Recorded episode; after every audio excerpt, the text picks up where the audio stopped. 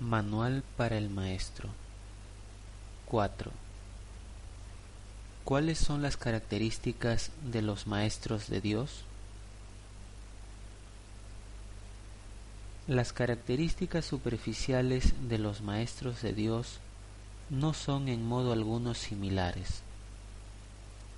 Si se les mira con los ojos del cuerpo, se observa que no hay parecido entre ellos que vienen de ambientes totalmente distintos, que sus experiencias acerca del mundo varían enormemente y que sus personalidades externas son muy diversas.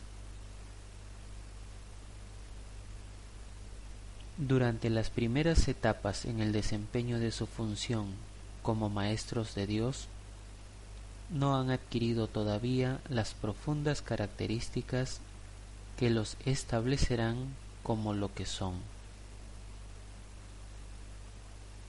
Dios concede dones especiales a sus maestros, porque tienen un papel especial que desempeñar en su plan para la expiación. El que sean especiales es, por supuesto, una condición estrictamente temporal establecida en el tiempo a fin de que les lleve más allá de él. Estos dones especiales, nacidos de la relación santa hacia la que se encamina la situación de aprendizaje-enseñanza, se convierten en algo característico de todos los maestros de Dios que han progresado en su aprendizaje. Desde este punto de vista, todos son iguales. Cualquier diferencia entre los hijos de Dios es siempre temporal. Puede afirmarse, no obstante, que en el tiempo los maestros de Dios más avanzados poseen las siguientes características. Primero, confianza. He aquí la base sobre la que descansa su capacidad para llevar a cabo su función. La percepción es el resultado de lo que se ha aprendido.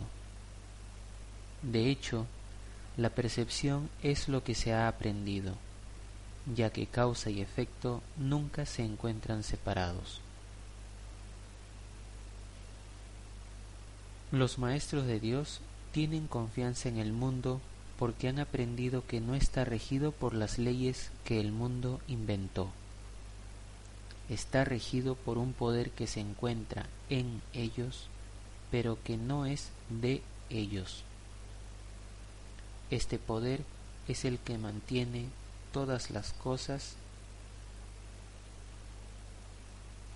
a salvo. Mediante este poder los maestros de Dios contemplan un mundo perdonado. Una vez que hemos experimentado ese poder, es imposible volver a confiar en nuestra insignificante fuerza propia. ¿Quién trataría de volar con las minúsculas alas de un gorrión cuando se le ha dado el formidable poder de un águila? ¿Y quién pondría su fe en las miserables ofrendas del ego cuando los dones de Dios se encuentran desplegados ante él? ¿Qué induce a los maestros de Dios a efectuar ese cambio? A. Desarrollo de la confianza. En primer lugar, tienen que pasar por lo que podría calificarse como un período de deshacimiento. Ello no tiene por qué ser doloroso, aunque normalmente lo es. Durante ese período parece como si nos estuviesen quitando las cosas, y raramente se comprende en un principio que estamos simplemente reconociendo su falta de valor. ¿De qué otro modo se iba a poder percibir lo que no tiene valor a no ser que el perceptor estuviese en una posición desde la que no puede sino ver las cosas de otra manera?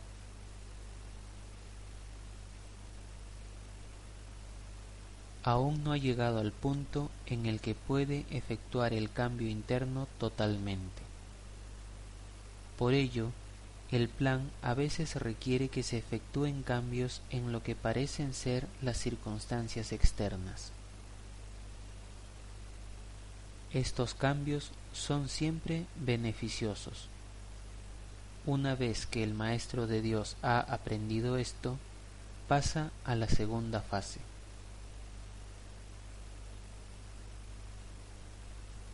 Ahora el Maestro de Dios tiene que pasar por un período de selección.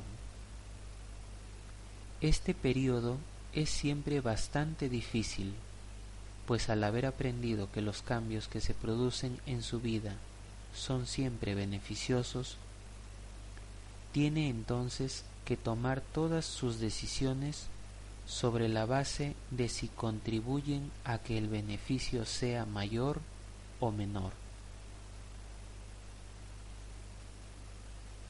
Descubrirá que muchas cosas, si no la mayoría de las que antes valoraba, tan solo obstruyen su capacidad para transferir lo que ha aprendido a las nuevas situaciones que se le presentan. Puesto que ha valorado lo que en verdad no vale nada, no generalizará la lección por temor a lo que cree pueda perder o deba sacrificar.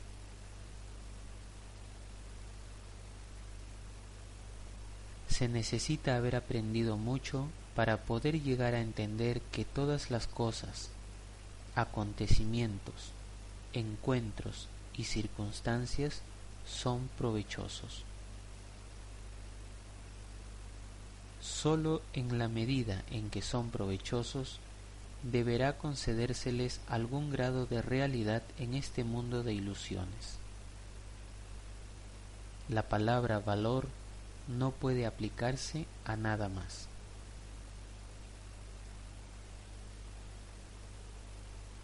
La tercera fase por la que el Maestro de Dios tiene que pasar podría llamarse un período de renuncia. Si se interpreta esto como una renuncia a lo que es deseable, se generará un enorme conflicto. Son pocos los maestros de Dios que se escapan completamente de esta zozobra. No tiene ningún sentido, no obstante, separar lo que tiene valor de lo que no lo tiene, a menos que se dé el paso que sigue naturalmente. Por lo tanto, el período de transición tiende a ser un período en el que el Maestro de Dios se siente obligado a sacrificar sus propios intereses en aras de la verdad. Todavía no se ha dado cuenta de cuán absolutamente imposible sería una exigencia así. Esto sólo lo puede aprender a medida que renuncia realmente a lo que no tiene valor. Mediante esa renuncia, aprende que donde esperaba aflicción, encuentra en su lugar una feliz despreocupación. Donde pensaba que se le pedía algo, se encuentra agraciado con un regalo.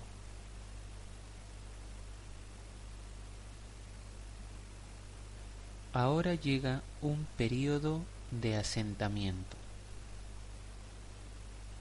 Es este un período de reposo, en el que el Maestro de Dios descansa razonablemente en paz por un tiempo. Ahora consolida su aprendizaje. Ahora comienza a ver el valor de transferir lo que ha aprendido de unas situaciones a otras. El potencial de lo que ha aprendido es literalmente asombroso y el Maestro de Dios ha llegado a un punto en su progreso desde el que puede ver que en dicho aprendizaje radica su escape. Renuncia a lo que no quieres y quédate con lo que sí quieres. Qué simple es lo obvio y qué fácil. El Maestro de Dios necesita este respiro. El Maestro de Dios necesita este período de respiro. Todavía no ha llegado tan lejos como cree mas cuando esté listo para seguir adelante, marcharán a su lado compañeros poderosos. Ahora descansa por un rato y los convoca antes de proseguir. A partir de ahí ya no seguirá adelante solo. La siguiente fase es ciertamente un periodo de inestabilidad. El Maestro de Dios debe entender ahora que en realidad no sabía distinguir entre lo que tiene valor y lo que no lo tiene. Lo único que ha aprendido hasta ahora es que no desea lo que no tiene valor y que sí desea lo que lo tiene. Su propio proceso de selección, no obstante, no le sirvió para enseñarle la diferencia. La idea de sacrificio, tan fundamental en su sistema de pensamiento, imposibilitó el que pudiese discernir. Pensó que había aprendido a estar dispuesto, pero ahora se da cuenta de que no sabe para qué sirve estar dispuesto. Ahora tiene que alcanzar un estado que puede permanecer fuera de su alcance por mucho, mucho tiempo tiene que aprender a dejar de lado todo juicio y a preguntarse en toda circunstancia qué es lo que realmente quiere. De no ser porque cada uno de los pasos en esta dirección está tan fuertemente reforzado, cuán difícil sería darlos. Finalmente, llega un período de logros. Ahora es cuando se consolida su aprendizaje. Lo que antes se consideraban simples sombras se han convertido ahora en ganancias substanciales, con las que puede contar en cualquier emergencia, así como también en los períodos de calma. En efecto, el resultado de esas ganancias no es otro que la tranquilidad, el fruto de un aprendizaje honesto, de un pensamiento congruente y de una transferencia plena. Esta es la fase de la verdadera paz, pues aquí se refleja plenamente el estado celestial. A partir de ahí, el camino al cielo está libre y despejado, y no presenta ninguna dificultad. En realidad ya está aquí. ¿Quién iba a querer ir a ninguna otra parte si ya goza de absoluta paz? ¿Y quién querría cambiar su tranquilidad por algo más deseable? ¿Qué podría ser más deseable.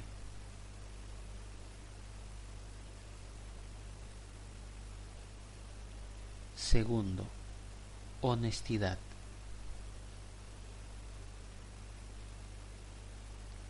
Todas las demás características de los maestros de Dios se basan en la confianza.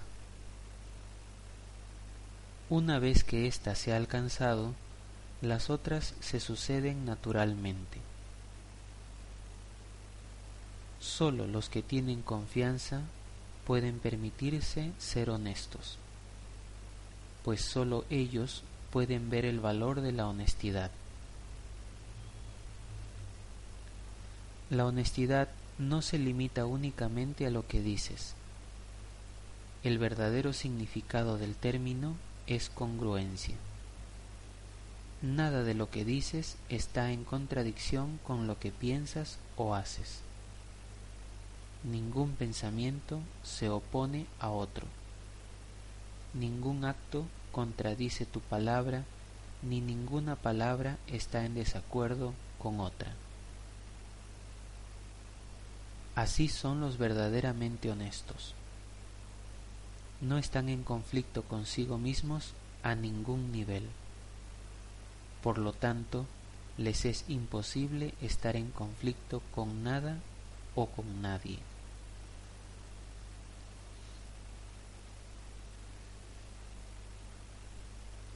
La paz que experimentan los maestros de Dios avanzados se debe en gran medida a su perfecta honestidad. Sólo el deseo de engañar da lugar a la pugna. El que es uno consigo mismo no puede ni siquiera concebir el conflicto. El conflicto es el resultado inevitable del autoengaño y el autoengaño es deshonestidad.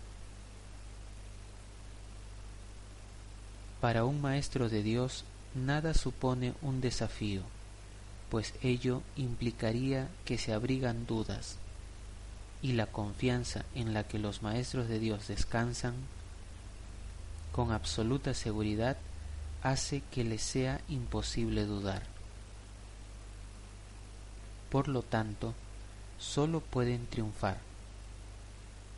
En esto, como en todo, son honestos.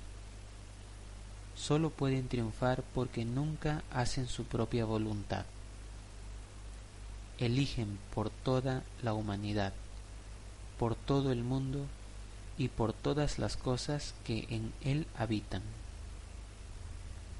por lo que es inalterable e inmutable más allá de las apariencias y por el Hijo de Dios y su Creador. ¿Cómo no iban a triunfar? Eligen con perfecta honestidad, tan seguros de sí mismos como de su elección.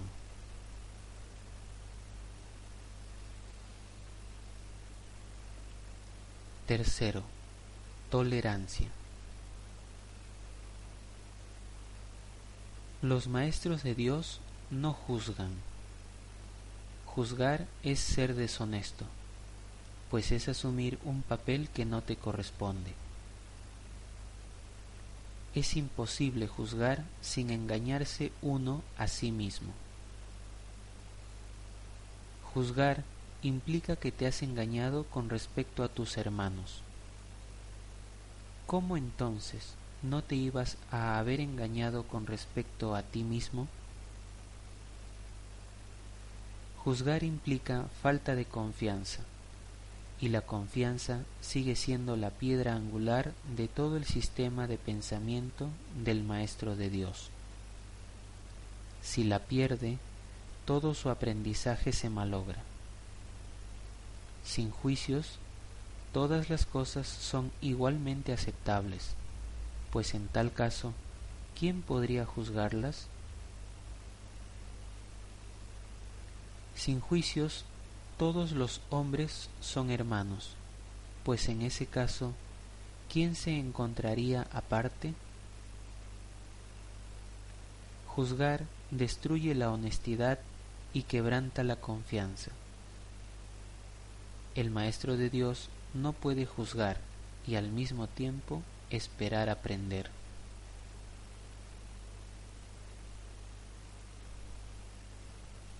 Cuarto, Mansedumbre. Para los maestros de Dios el daño es algo imposible. No pueden infligirlo ni sufrirlo. El daño es el resultado de juzgar. Es el acto deshonesto que sigue a un pensamiento deshonesto es un veredicto de culpabilidad contra un hermano y por ende contra uno mismo. Representa el fin de la paz y la negación del aprendizaje. Demuestra la ausencia del plan de aprendizaje de Dios y el hecho de haber sido sustituido por la demencia. Todo maestro de Dios tiene que aprender, y bastante pronto en su proceso de formación, que hacer daño borra completamente su función de su conciencia. Hacer daño le confundirá, le hará abrigar sospechas y sentir ira y temor. Hará que le resulte imposible aprender las lecciones del Espíritu Santo. Tampoco podrá oír al Maestro de Dios, quien sólo puede ser oído por aquellos que se dan cuenta de que hacer daño, de hecho, no lleva a ninguna parte y de que nada provechoso puede proceder de ello. Los maestros de Dios, por lo tanto, son completamente mansos.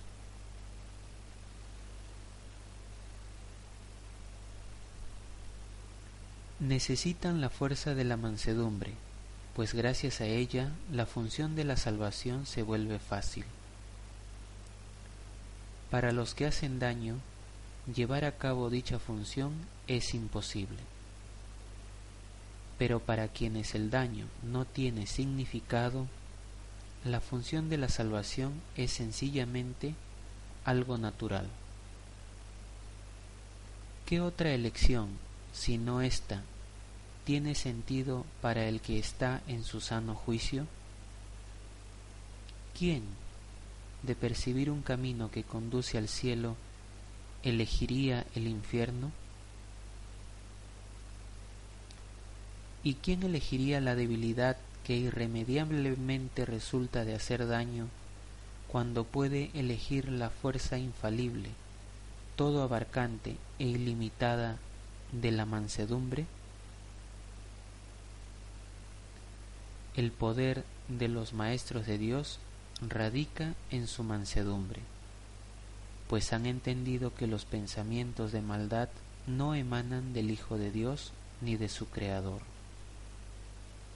Por lo tanto, unen sus pensamientos a aquel que es su fuente, y así su voluntad, que siempre fue la de Dios, queda libre para ser como es. Quinto, júbilo.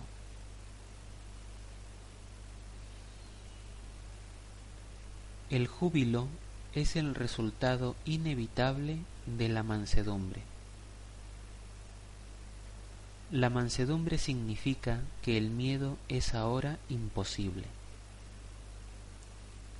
¿Qué podría entonces obstaculizar el júbilo? Las manos abiertas de la mansedumbre están siempre colmadas. Los mansos no experimentan dolor, no pueden sufrir. ¿Cómo no habrían de ser felices? Están seguros de que son amados y de que, por lo tanto, están a salvo. El júbilo va unido a la mansedumbre tan inevitablemente como el pesar acompaña al ataque. Los maestros de Dios confían en Él y están seguros de que su Maestro va delante de ellos, asegurándose de que no les acontezca ningún daño. Disponen de sus dones y siguen su camino porque la voz de Dios los dirige en todo. El júbilo es su himno de gratitud y Cristo los contempla también con agradecimiento. La necesidad que Él tiene de ellos es tan grande como la que ellos tienen de Él. Qué gozo tan inmenso compartir el propósito de la salvación.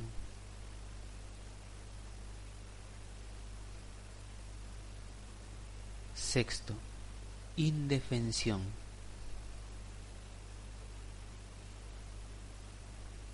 Los maestros de Dios han aprendido a ser sencillos. No tienen sueños que tengan que defender contra la verdad no tratan de forjarse a sí mismos. Su júbilo procede de, saber quién los creó. ¿Y es acaso necesario defender lo que Dios creó? Nadie puede convertirse en un maestro de Dios avanzado hasta que no comprenda plenamente que las defensas no son más que absurdos guardianes de ilusiones descabelladas. Cuanto más grotesco es el sueño, más formidables y poderosas parecen ser sus defensas. Sin embargo, cuando el Maestro de Dios acepta finalmente mirar más allá de ellas, se da cuenta de que allí no había nada. Lentamente al principio, permite que se le desengañe, pero a medida que su confianza aumenta, aprende más rápido. Cuando se abandonan las defensas, no se experimenta peligro lo que se experimenta es seguridad. Lo que se experimenta es paz. Lo que se experimenta es dicha. Y lo que se experimenta es Dios. Séptimo, generosidad. La palabra generosidad tiene un significado especial para el Maestro de Dios. No es el significado usual de la palabra. De hecho, es un significado que tiene que aprenderse, y aprenderse muy bien. Al igual que todos los demás atributos de los maestros de Dios, éste se basa a fin de cuentas en la confianza puesto que sin confianza nadie puede ser generoso en el, en el verdadero sentido de la palabra. Para el mundo, generosidad significa dar, en el sentido de perder. Para los maestros de Dios, generosidad significa dar en el sentido de conservar. Se ha hecho hincapié en esta idea a lo largo del texto, así como en el libro de ejercicios, pero tal vez sea más extraña para el pensamiento del mundo que muchas de las otras ideas de nuestro programa de estudios. Lo que la hace más extraña es el hecho de que es obviamente lo opuesto a la manera de pensar del mundo de la manera más clara posible y en el más simple de los niveles, la palabra significa exactamente lo opuesto para los maestros de Dios que para el mundo.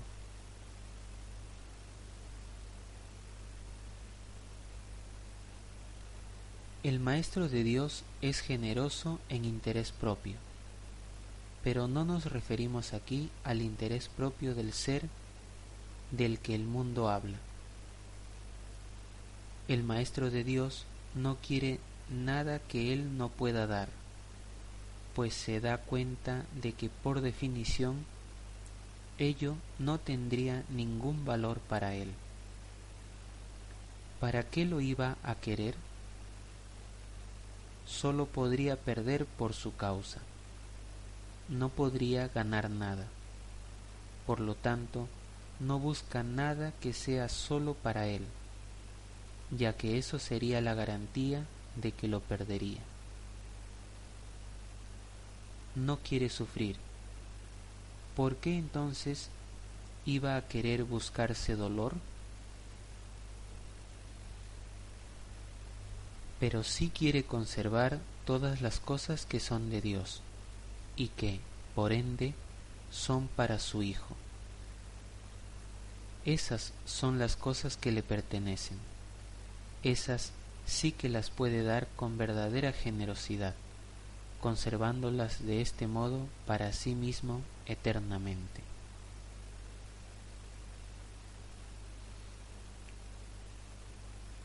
Octavo, paciencia. Los que están seguros del resultado final pueden permitirse el lujo de esperar y esperar sin ansiedad. Para el Maestro de Dios, tener paciencia es algo natural. Todo lo que ve son resultados seguros que ocurrirán en un momento que tal vez aún le sea desconocido, pero que no pone en duda. El momento será tan apropiado como la respuesta. Y esto es verdad con respecto a todo lo que ocurre ahora u ocurra en el futuro.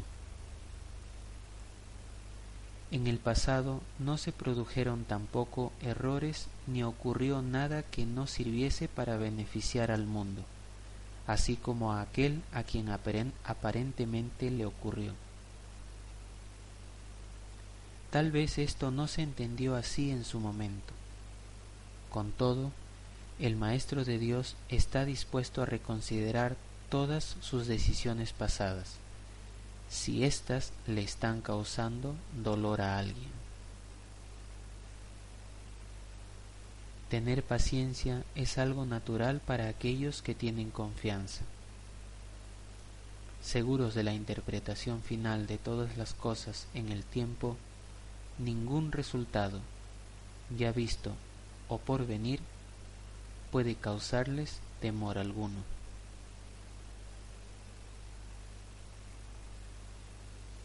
Noveno. Fe. El grado de fe de un maestro de Dios indica cuán avanzado se encuentra en su programa de estudios. ¿Pone en práctica este aprendizaje solo en algunos aspectos de su vida mientras mantiene otros aparte?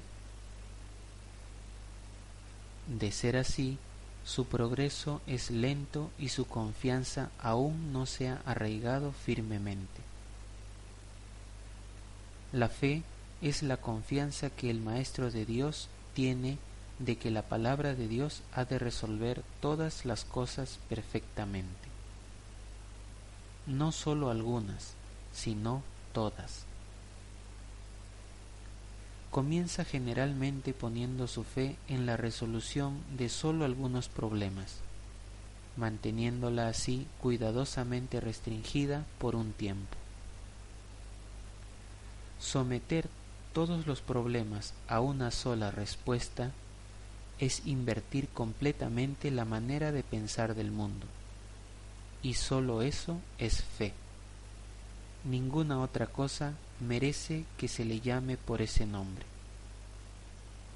Con todo, vale la pena lograr cada avance, por pequeño que sea. Estar dispuesto, como indica el texto, no quiere decir que se haya alcanzado la maestría.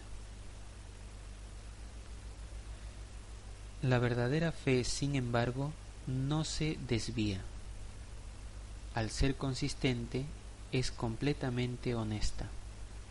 Al ser firme, goza de absoluta confianza. Al estar basada en la ausencia de temor, es mansa. Al gozar de certeza, rebosa júbilo, y al tener confianza, es tolerante. La fe, por lo tanto, encierra en sí todos los demás atributos de los maestros de Dios y entraña la aceptación de la palabra de Dios y de la definición que Él tiene de su Hijo.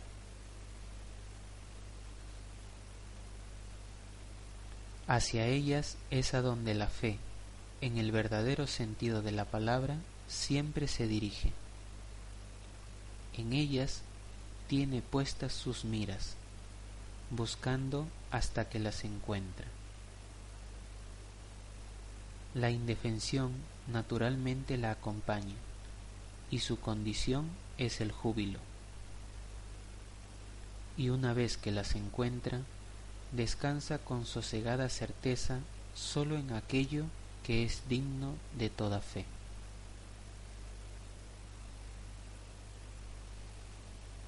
Décimo.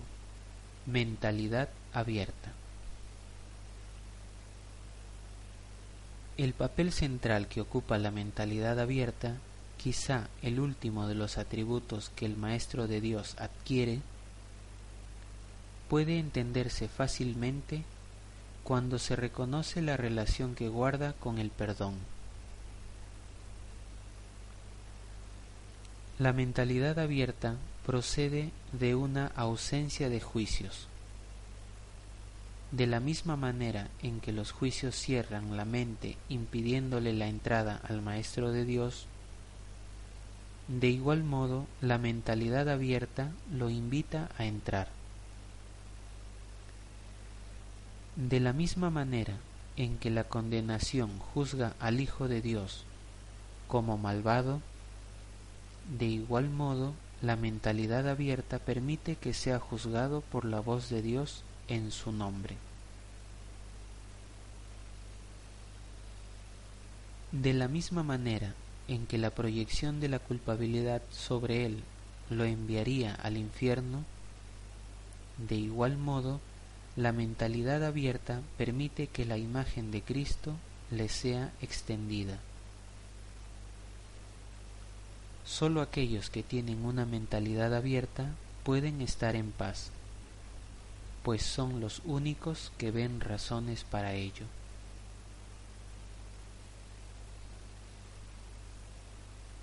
¿Cómo perdonan los que tienen una mentalidad abierta?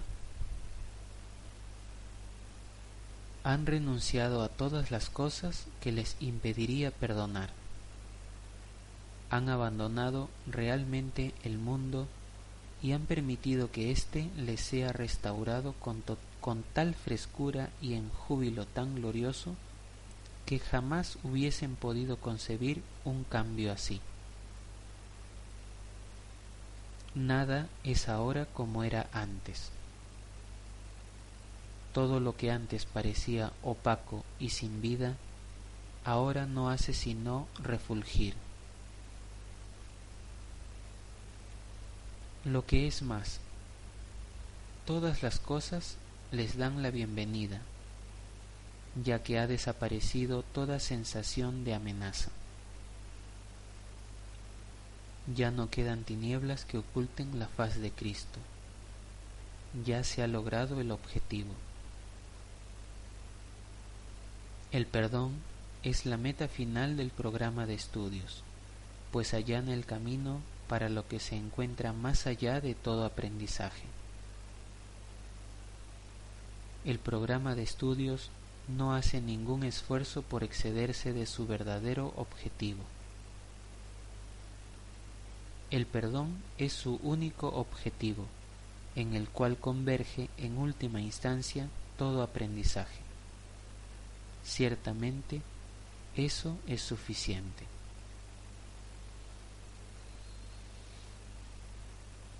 Habrás notado que la lista de atributos de los maestros de Dios no incluye las características que constituyen la herencia del Hijo de Dios. Términos tales como amor, inocencia, perfección, conocimiento y verdad eterna no aparecen en este contexto, pues no serían apropiados aquí. Lo que Dios ha dado está tan remotamente alejado de nuestro programa de estudios que el aprendizaje no puede sino desaparecer ante su presencia. Sin embargo, mientras su presencia esté velada, el enfoque ha de centrarse necesariamente en el programa de estudios. La función de los maestros de Dios es llevar al mundo el verdadero aprendizaje. Propiamente dicho, lo que llevan es un desaprendizaje, que es a lo único que se le puede llamar verdadero aprendizaje en este mundo.